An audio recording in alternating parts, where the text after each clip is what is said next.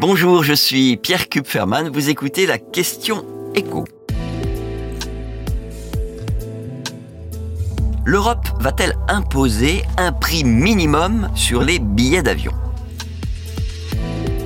C'est en tout cas le souhait de Clément Beaune, le ministre des Transports, a prévu d'en parler avec ses homologues lors d'une prochaine réunion. Et s'il souhaite imposer ce prix minimum aux compagnies aériennes, c'est, dit-il, parce que cette mesure simple doit permettre de lutter contre le dumping social et environnemental en protégeant les compagnies les plus sérieuses comme Air France.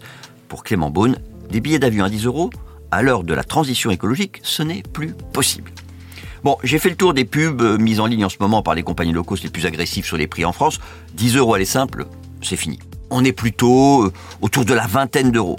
Cela dit, c'est vrai que un Paris-Nice à 29 euros, la promo du moment de Volotea, bah ça couvre même pas les taxes et les redevances qui s'appliquent sur cette liaison. Alors comment se fait-il qu'une compagnie puisse vendre à perte? Eh bien en fait, c'est plus compliqué que cela. Elle vous appâte, avec un prix qui ne correspond pas au coût réel du transport. Et après, eh ben, elle fait tout pour que la facture finale soit plus élevée.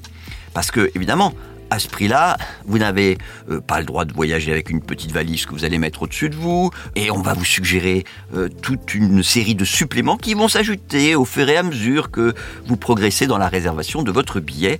Et au final, eh bien, ces suppléments, ils rapportent plus d'argent à une compagnie comme Ryanair que le prix de base du billet. Le problème, évidemment, c'est que ça donne une fausse idée, tout ça, du coût normal d'un billet d'avion. Et si Clément Beaune fait cette proposition aujourd'hui, c'est qu'il sait que d'autres pays défendent depuis plusieurs années cette idée. Il s'agit de l'Autriche, de l'Allemagne et des Pays-Bas. L'Autriche et l'Allemagne qui plaidaient ces dernières années pour un prix minimum à 40 euros.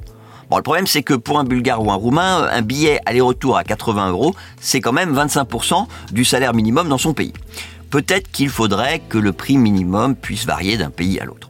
Alors, est-ce que tout ça a des chances d'aboutir? Bah, Ce qui est sûr, c'est que cette idée va se heurter à la fronde des compagnies low cost, et notamment de la plus puissante d'entre elles, Ryanair, qui est la première compagnie aérienne d'Europe. Et je vais vous citer ce que disait son porte-parole lorsque l'idée a commencé à être sérieusement évoquée en Europe. Je cite. L'introduction d'un prix minimum pour les billets d'avion vise uniquement à protéger de la concurrence les compagnies traditionnelles qui opèrent à des coûts excessifs. Et il ajoutait, Ryanair est persuadé que la Commission européenne ne permettrait pas que les vols deviennent un privilège réservé aux plus riches. Ben, on verra bien. Vous venez d'écouter la question écho, le podcast quotidien pour répondre à toutes les questions que vous vous posez sur l'actualité économique. Abonnez-vous sur votre plateforme préférée pour ne rien manquer et pourquoi pas nous laisser une note ou un commentaire. À bientôt.